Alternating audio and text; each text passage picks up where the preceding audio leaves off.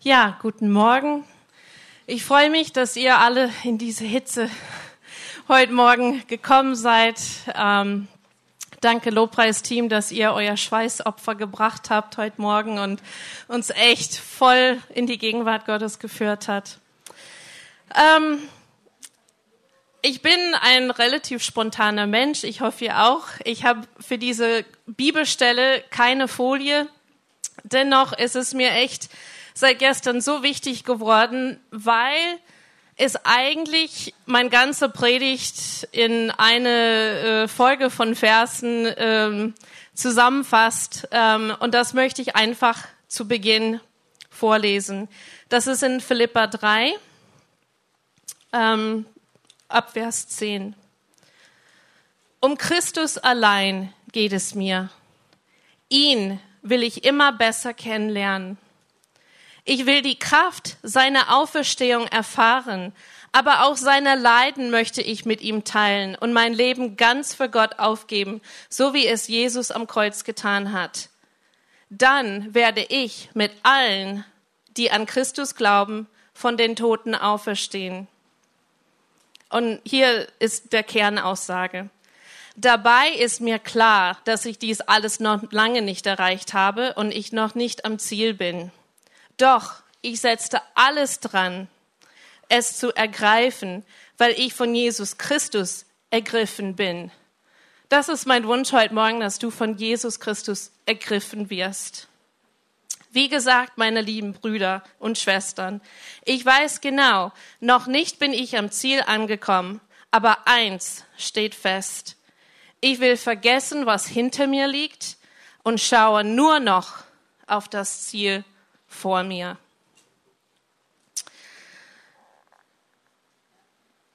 So eine krasse Aussage in diese Bibelverse. Mein Thema heute Morgen ist das Thema Blickführung. Guck dahin, wo du hin willst. Im alltäglichen Leben gibt es so viele Sachen, wo wir hinschauen müssen, wo wir hinwollen, ob das beim Autofahren ist, ob das auf der Straße laufen ist, ob man auf dem Handy guckt und irgendwie äh, sich durch die Gegend irrt und vor lauter auf dem Handy gucken hat man sich doch plötzlich irgendwie den Zeh gestoßen oder äh, weiß gerade nicht mehr, wo, wo ich äh, gerade hergegangen bin oder so. Ähm, da ist eine Sache in meinem Leben, ein Hobby, wo dieses Thema ausschlaggebend ist. Viele von euch wissen, dass mein Mann und ich leidenschaftliche Motorradfahrer sind. Ähm, wir gehen jetzt nächste, nächstes Wochenende wieder auf der Rennstrecke und machen ein Rennstreckentraining. Ähm, wir sind da mit SAS, Sportler ruf Sportler, äh, da engagiert. Das, äh, für die, die das nicht kennen, ist ein christlicher Sportverein ähm, die sind deutschlandweit tätig, auch im Profisportbereich, unterstützen Profisportler. Ist echt eine coole Arbeit. Und wir nutzen diese Gelegenheit zu evangelisieren auf der Rennstrecke und äh, Leute, die das ähnliche Leidenschaft wie uns teilen, ähm, Jesus ähm, nahezubringen. Ähm, ich habe euch äh, ein Foto mitgebracht. Genau. Ähm, ich möchte mit dieses Foto euch einfach verdeutlichen, wenn ihr, das bin ich übrigens, ähm, wenn ihr meine Augen anguckt. Ich schaue nicht nach unten, ich schaue nicht irgendwo anders hin, ich schaue nach vorne. Weil wenn man nicht nach vorne schaut, wenn man nicht dahin schaut, wo man hin will, da landet man garantiert, wo man nicht hin will. Mein Mann, der schaut auch ganz genau, wo er hin will. Wenn er jetzt ein Foto von Jaden hätte auf dem Motorrad, müsstet ihr das auch angucken, aber noch sind wir nicht so weit. genau, also dieses Blickführung mit diese Bilder, ich möchte euch einfach verdeutlichen, das ist etwas Alltägliches, diese Blickführung. Das gilt nicht nur für Motorradfahrer. Im alltäglichen Leben ist das wichtig und umso mehr in unser geistliches Leben. Was sagt die Bibel zu Blickführung? Außer das, was ich gerade von Paulus vorgelesen habe. Das Auge ist die Leuchte des Leibes. Wenn nun dein Auge lauter ist, so wird dein ganzer Leib Licht sein. Wenn aber dein Auge verdorben ist, so wird dein ganzer Leib finster sein. Wenn nun das Licht in der Finsternis ist, wie groß wird dann die Finsternis sein? Jesus spricht in diese Kapitel über viele Sachen. Es ist quasi ein Leitfaden ähm, für das christliche Leben. Da ist zum Beispiel das Vaterunser in dem Kapitel. Ähm, da sind ganz viele Sachen. Er spricht über Schätze auf Erden. Und da, wo unsere Schätze sind, da sind auch unsere Herzen. Und dass niemand zwei Herren dienen kann und so weiter. Aber unsere Augen sind so wichtig. Nicht nur unsere körperliche Augen, sondern auch unsere geistliche Augen, unser Herz. Wo schauen wir hin mit unserem Herz? Und in diesem Vers spricht Jesus darüber, dass unser Auge die Leuchte unseres Leibes ist. Das, was wir angucken, da, wo wir hinschauen, das beeinflusst unser Leben, das beeinflusst unser Herz. Und wenn unser Auge rein ist, denn ist unsere ganzer Leib voller Licht und rein. Womit fühlst du dich? Wo schaust du hin? Mit was für Gedanken füttern wir uns? Wir können geistliche Junkfood zu uns nehmen, geistliche Fastfood. Das ernährt uns nicht, das macht uns eher träge. Ähm, unsere Seele verkümmert, bekommt nicht das, was wir brauchen. Heute ist so viel auf zackig und schnell und Social Media und eben schnell googeln, eben schnell auf Instagram was checken, eben schnell auf Facebook ähm, meine E-Mails, ähm, muss noch eben äh, tausend Mails checken. Urlaub steht jetzt an. Wenn ich zurückkomme von Urlaub, dann ist mein Postfach so voll, ich möchte gar nicht drüber nachdenken. Ähm, was ist das, womit wir uns füllen? Sind unsere Augen rein und lauter? In Matthäus 5 steht auch den Vers, ich aber sage euch, wer eine Frau ansieht, um sie zu begehren, da hat in seinem Herzen schon Ehrbruch mit ihr begangen. Wenn dir aber dein rechtes Auge ein Anstoß zur Sünde wird, so reiß es aus und wirf es von dir. Denn es ist besser für dich, dass eines deiner Glieder verloren geht, als dass dein ganzer Leib in die Hölle geworfen wird. Und hier geht Jesus nicht nur um das Angucken, sondern was das mit unserem Herzen macht. Wie gucken wir mit unserem Herzen? Und dieses Thema, das betrifft nicht nur Männer. Frauen, wir sind genauso dran wo gucken wir hin? Und wenn wir hingeguckt haben, entscheiden wir uns wegzuschauen oder entscheiden wir uns weiter zu gucken. Das ist der entscheidende Punkt. Wie entscheide ich mich, auch mit meinem Herzen? Da gibt es so viel, was wir angucken können, was uns unzufrieden macht und unglücklich macht, wenn wir nur auf die Dinge schauen, die wir nicht haben, die wir nicht sind, die wir nie sein werden.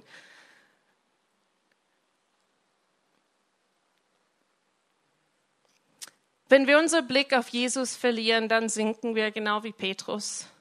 Petrus hatte den Mut, aus diesem Schiff zu steigen und auf den Wasser zu gehen. Es hat noch nie ein Mensch vor ihm und auch bisher noch nie ein Mensch nach ihm es geschafft, auf Wasser zu gehen. Und unser Blick ist immer auf das, was Petrus nicht geschafft hat, dass er ins Wasser gesunken ist, dass er den Blick auf Jesus verloren hat. Aber wenn wir begriffen haben, dass Petrus tatsächlich aufs Wasser gegangen ist, solange er seinen Blick auf Jesus gehaftet hat, war es ihm möglich, dieses Wunder zu machen, zu begehen. Er hat weggeschaut und auf einmal war das Natürliche wieder da. Das Übernatürliche hatte aus dem Blick verloren und er sank. Wie behalten wir den richtigen Ziel vor Augen? Ich habe einfach ein paar Punkte heute Morgen, was uns hilft, unsere Blickführung, unsere Blickrichtung auszurichten, dass wir einfach Jesus im Blick behalten. Das erste, Gottes Gebote. Kraft gewinnen durch Gottes Wort. Bibel zu lesen, in Gottes Wort zu sein, ist wie ein Fitnessstudio zu gehen. Es stärkt den Geist, es baut uns auf. Manchmal tut es weh, wenn man richtig kräftig trainiert hat. Manchmal dann, ja, kann ein oder andere Muskelkarte äh, auftauchen. Ähm, und ich finde, wenn man den Geist trainiert, wenn man Bibel liest und sagt, Gott, bitte veränder mich, das ist ein sehr gefährliches Gebet. Und dieses Gebet manchmal, es tut weh aber es muss wehtun, dass dieser Muskel, dass dieser geistige Muskel gekräftigt wird, dass es gestärkt wird. Dieses, dieses Riss oder diese Verletzung ermöglicht uns, Jesus Kraft und Jesus Gnade in unser Leben zu erfahren und was Neues entsteht daraus, was Stärkeres, was Besseres. Ich weiß nicht, ob ihr das kennt. Vielleicht geht's mir nur so, aber ich glaube nicht. Manchmal es gibt Zeiten, wo man einfach niedergeschlagen ist, schlecht gelaunt, unzufrieden, einfach unglücklich.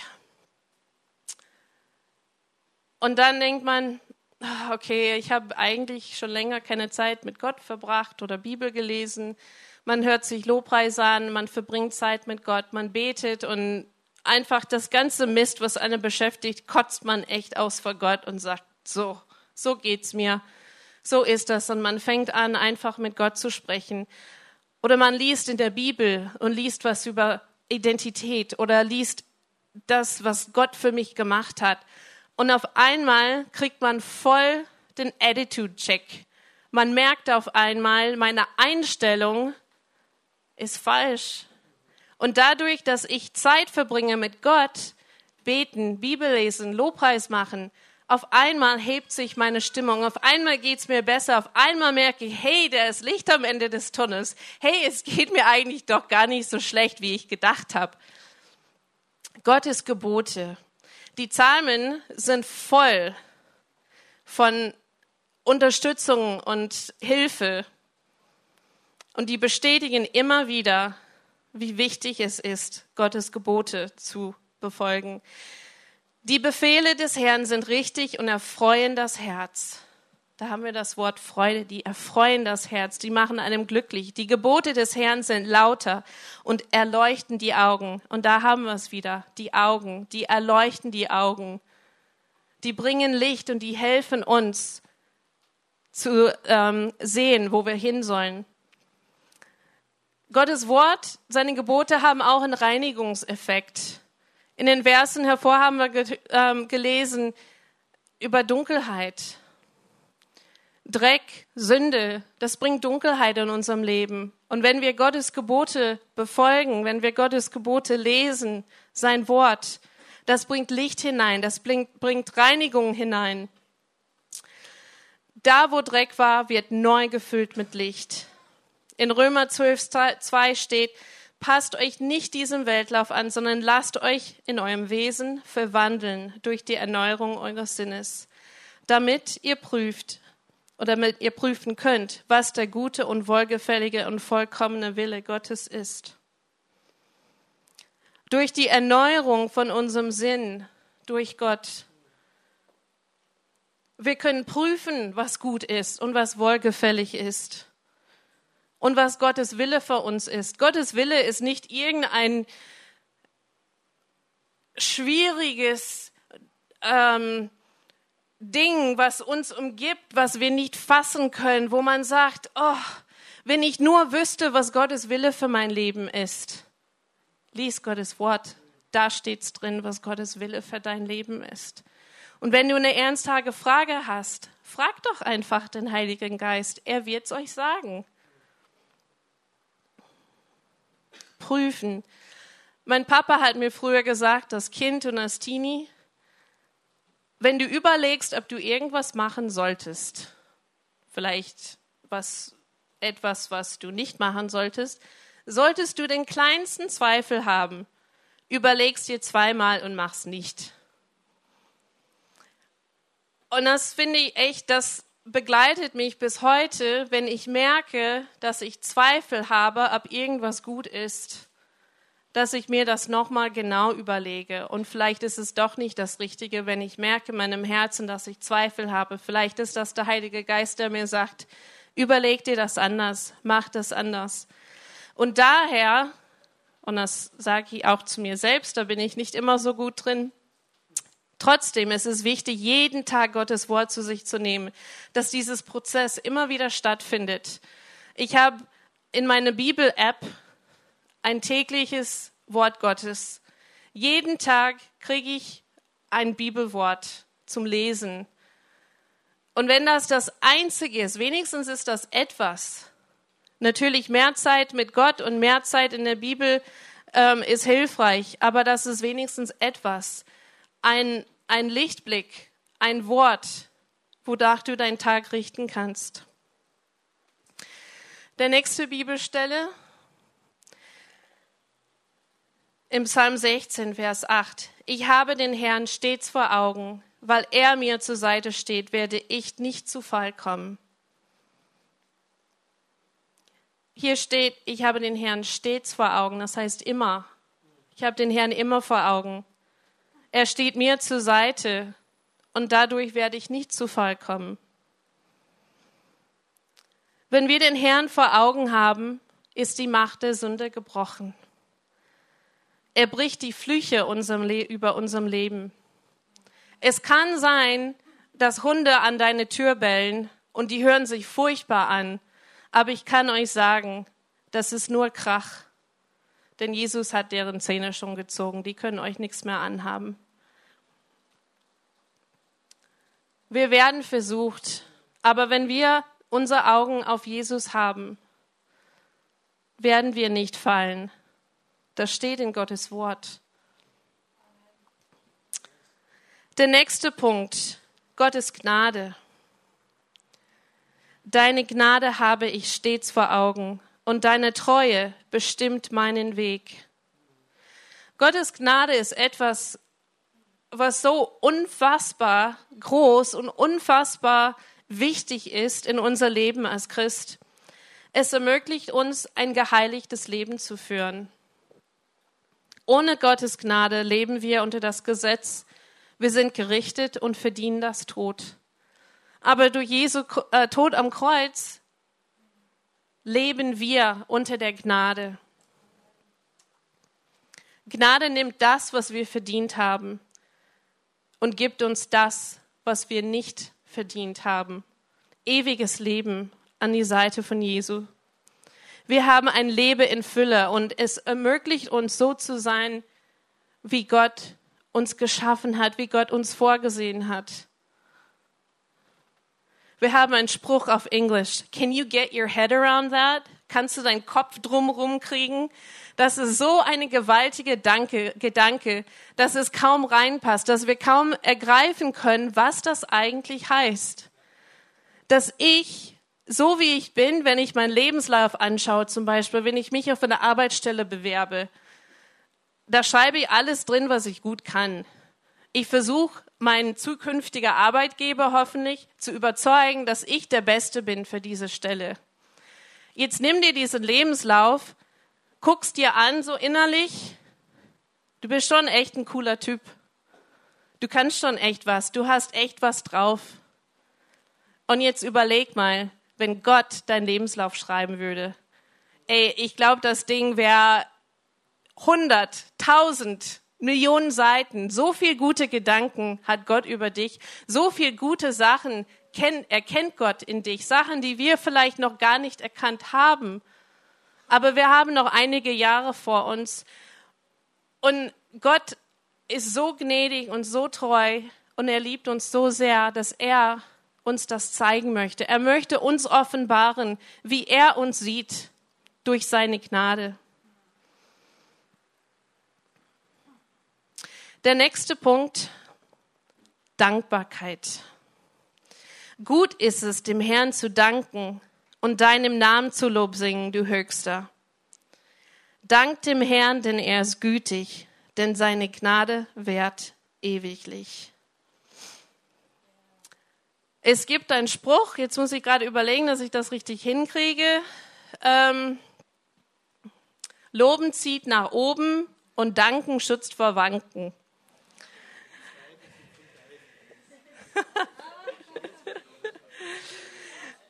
Wenn wir Gott danken, zieht das unser Blick von uns weg und unser Umständen weg und es richtet unser Blick auf Gott und alles, was er getan hat.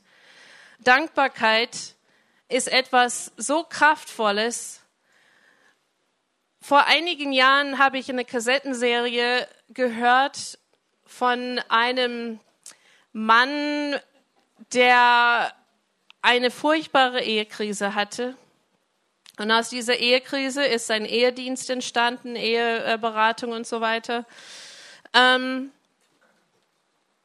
es war halt ziemlich schlimm. Und seine Frau hat gesagt, ich halte es nicht mehr mit dir aus, ich, ich schaffe das nicht mehr. Die waren beide gläubig und irgendwann hat Gott zu dieser Frau gesprochen und sagte, schreib jeden Tag eine positive Eigenschaft von deinem Mann auf. Am ersten Tag saß sie da und sagte, Gott, ich kann das nicht, ich kann das nicht. Die war so voll mit negativen Gedanken, mit so viel Verletzung und so viel Wut. Sie hat überlegt, überlegt, überlegt, eine Sache aufgeschrieben. Ich weiß, es ist so lange her, ich weiß nicht mehr, was sie aufgeschrieben hat. Aber dieses Prozess hat sie jeden Tag wiederholt, weil Gott es ihr so auf dem Herzen gelegt hat. Sie hat jeden Tag Zeit verbracht auf ihre Knie und hat vor Gott geheult, weil sie diese positive Eigenschaften, es tat so weh zu überlegen, was ist positiv an meinem Mann. Aber das ging einige Zeit und Stück für Stück ist ihre Liste gewachsen, gewachsen, gewachsen. Sie fing an, ihr Mann anders zu begegnen. Sie fing ihn an, anders zu behandeln. Und eines Tages sagte er, was ist mit dir los? Irgendwie bist du völlig anders. Ähm, wir streiten uns nicht mehr so oft. Und sie hat ihm erzählt, was Gott ihr auf dem Herz gelegt hat. Und letztendlich war das der rettende Punkt für ihre Ehe und hat den Basis gelegt für eine echt krasse Dienst, was die beiden zusammen gemacht haben. Dankbarkeit ist so wichtig. Und wir haben immer Grund, dankbar zu sein, egal wie schlecht es uns geht. Es geht immer jemand, der es schlechter geht den wir, den, ähm, als uns. Vor allem, wir können Krankheit haben, wir können alles verlieren. Aber wir haben Gott, wir haben ewiges Leben, wir können unser Leben verlieren und dennoch haben wir Leben. Wir haben Gott und das allein ist der größte Grund, dankbar zu sein. Und hier auch, man sagt in der Ehearbeit, dass Liebe eine Entscheidung ist. Und alle Ehepaare werden sagen, ja, das stimmt. Liebe ist eine Entscheidung. Dankbarkeit ist manchmal eine Entscheidung. Wenn es mir gar nicht danach ist, trotzdem zu sagen, Gott, ich bin dankbar. Weil wenn wir anfangen, was mit unserem Mund zu bekennen, folgt in Kürze unser Herz. Und es, wir fühlen uns dankbar, wenn wir das mit dem Mund bekennen.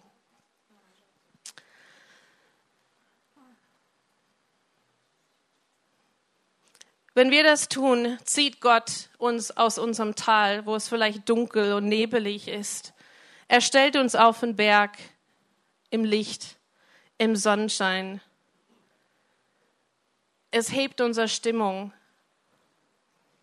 Wir können endlich wieder klar sehen, weil wir unser Blick aufgerichtet haben und weil wir Dank und Lob ausgedrückt haben. Der nächste Punkt, Geistesgaben.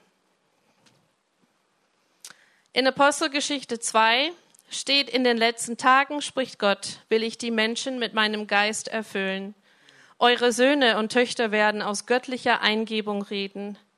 Eure jungen Männer werden Visionen haben und die alten Männer bedeutungsvolle Träume. Allen Männern und Frauen, die mir dienen, will ich meinen Geist geben, und sie werden in meinem Auftrag prophetisch reden. Als Eltern spricht mir, als, als, als Mutter, als Elternteil spricht mir dieses Vers echt an. Meine Söhne und Töchter, ich weiß nicht, ob ich jemals eine Tochter haben werde, ähm, was lebt, Unsere erste Tochter haben wir verloren, ist schon bei Gott.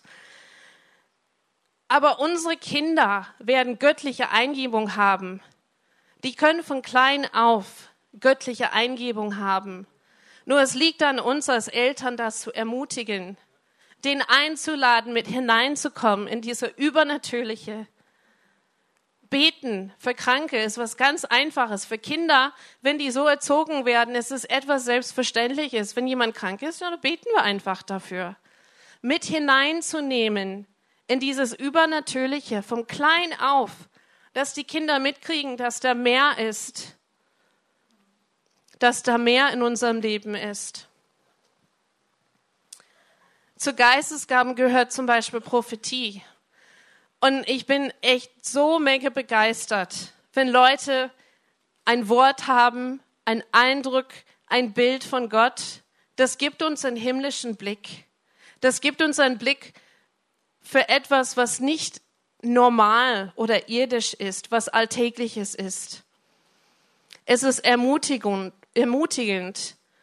Wir sehen Menschen, wie Gott die sieht.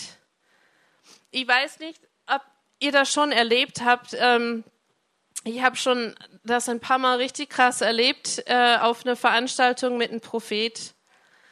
Und er fängt an, über Leute zu prophezeien. Er kennt die Leute nicht. Und ich habe einmal erlebt, da hat äh, ein Freund von mir einen Arbeitskollege mitgebracht und dieses Prophet hat über diese Arbeitskollege, der nicht gläubig ist, prophezeit.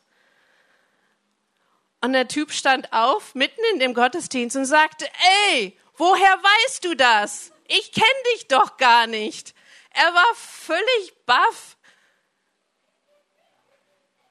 dass jemand etwas über sein Leben sagte, wo er gar nicht kennt. Gott hat diesen Mann so ergriffen in dem Moment. Und das ist einfach, ich finde das einfach begeisternd. Es ist so schön, weil wir einen Blick kriegen für Gottes Herz, denn Gottes Herz für Menschen. Es richtet uns wieder aus, hilft uns, einen neuen Blickwinkel zu bekommen. Und Gott möchte jeder einzelne von uns gebrauchen. Ob das eine Ermutigung ist, ob das ein Wort der Erkenntnis ist, ein Bild, Zungenrede, Gott will das Himmlische mit uns teilen, mit jeder einzelne von uns. Und er möchte, dass wir das weitergeben. Weil diese Welt ist so hungrig danach. Wir haben etwas, was die nicht haben. Und wenn wir das heraustragen, herausbringen, außerhalb dieser vier Wände, kann Gott uns nutzen. Wir haben ähm, äh, letzte Woche in der Predigt gehört, über diese Treasure Hunt, diese Schatzsuche. Das ist eine Möglichkeit. Für mich, ich bin jemand, der eigentlich, ähm, wenn ich jetzt nicht hier vor viele Menschen stehe und predige oder Lobpreis mache, da bin ich völlig entspannt. Aber sobald ich irgendwo in einer Situation bin, wo ich Menschen nicht kenne, ähm, wo ich keine Rolle habe, wo ich mir unsicher bin, tue ich mich unheimlich schwer, Leute anzusprechen. Und für mich so eine Schatzsuche wäre eine Riesenherausforderung. Das entspricht eigen meiner Persönlichkeit nicht. Das heißt nicht, dass ich das niemals machen werde. Vielleicht sagt Gott mir eines Tages, du, da ist jemand, sprich den mal an, ich habe ein Wort für den. Und ich möchte offen dafür sein, da muss ich an mich dran arbeiten. Aber was ich sagen möchte, Gott hat nicht eine feste Weg wo Leute angesprochen werden. Er hat nicht nur eine Art. Jeder von uns ist anders. Jeder von uns hat eine andere Persönlichkeit. Aber jeder von uns kann ein Sprachrohr Gottes sein. Auch wenn es einfach ein, hey, wie geht's dir heute? Wie war dein Wochenende? Kann ich dir helfen? Ähm, für manche Menschen ist das schon eine offene Tür, die die reinrennen, ein freundliches Wort. Unser Thema ist just grow and go. Einfach offen sein. Du musst nicht das so machen wie ich. Du musst das nicht so machen wie jemand anders. Mach das, wie es für dich richtig ist. Mach es, wie Gott es für dich richtig hält. Frag Gott einfach, Was ist mein Ding? Wie kann ich andere Menschen erreichen? Wie kann ich diese himmlische weitergeben?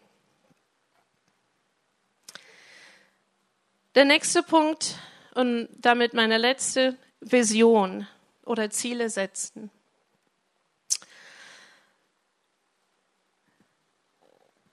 Ich habe vor einiger Zeit, äh, es gibt ja diese Wort am Sonntag und diese war halt von der katholischen Kirche, von einem Erich Purk, äh, wohl ein ziemlich bekannter äh, katholischer äh, Priester, Pfarrer. Ähm, und er hat ein Thema über Vision gehabt. Und das fand ich so spannend, das möchte ich euch mitteilen. Bei einer Konferenz weltweiter Konzerne fragte man, was braucht ein Unternehmen, um Zukunft zu haben? Kapital oder Innovation? Die Antwort lautete Visionen. Menschen setzen sich immer wieder zusammen, entwerfen Pläne, formulieren Ziele, beschreiben mögliche Wege. Was aber ist eine Vision? Visionen im biblischen Sinn sind mehr als klug erdachte Pläne der Menschen. Visionen kommen aus der Tiefe einer geistigen Mitte. Sie sind das Einfallstor Gottes für uns Menschen. Eine Vision ist Quelle neuer Dynamik und neuer Aufbruchstimmung. Man kann sagen, die einzig wirksame Gegenkraft gegen Resignation ist die Vision. Nur wer Mut hat zu träumen, hat auch Kraft zu kämpfen, sagte Martin Luther King, der Streiter für Freiheit und Gleichheit. In Krisenzeiten und turbulenten Phasen sind Visionen unentbehrlich. Sie sind wie ein Leitstern in der Dunkelheit, wie ein Kompass, der die Fahrtrichtung klärt. In Umbruchszeiten wird oft das Fehlen von Vision schmerzhaft vermisst. Wo es keine Vision gibt, geht das Volk zugrunde heißt es im Buch der Sprüche. Vision. Wo will ich hin? Wo setze ich mein Ziel? Wie wir von Paulus gelesen haben, ganz am Anfang, für ihn war ganz klar, was sein Ziel ist. Und er wusste, er war noch nicht da, aber er war gut auf dem Weg dahin. Ich habe ein Zitat gefunden, was diese einfach auch so gut untermalt. Wenn du ein Schiff bauen willst, dann versuch nicht zuerst eine Mannschaft zusammenzutrommeln, Holz und Material, Hammer und Nägel zu beschaffen. Wenn du ein Schiff bauen willst, musst du in den Herzen der Menschen die Sehnsucht nach dem weiten Meer wecken. Wir brauchen Organisatoren, wir brauchen praktische Sachen, wir brauchen praktische Dienste.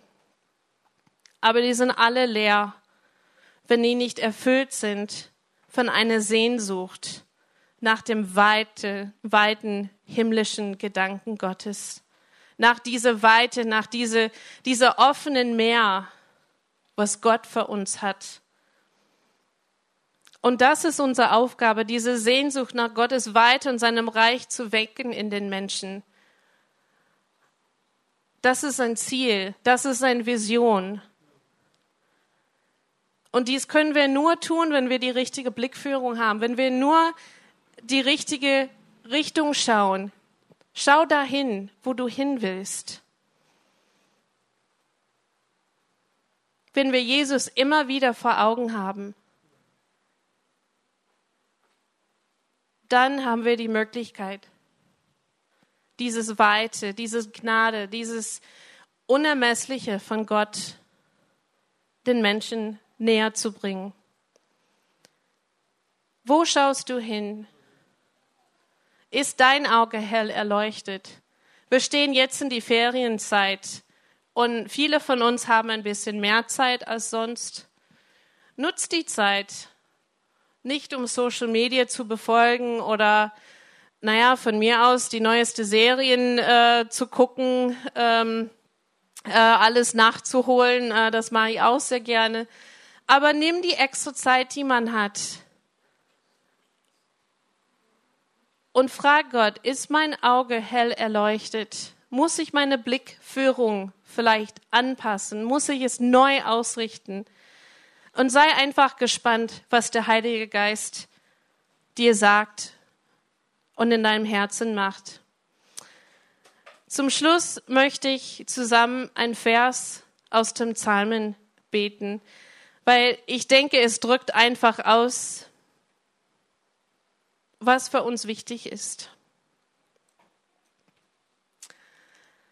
Lass uns das zusammen beten. Erweise mir, deinem Diener, deine Güte, damit ich neue Lebenskraft bekomme und dein Wort befolgen kann Öffne mir die Augen, damit ich die Wunder erkenne, die dein Gesetz enthält. Und ich wünsche euch echt ein Sommerferien, ein Ferienzeit, ob ihr fort seid oder hier, mit erleuchteten Augen, mit offenen Augen und dass ihr die Wunder erkennt, die Gottes Gesetz enthält. Amen.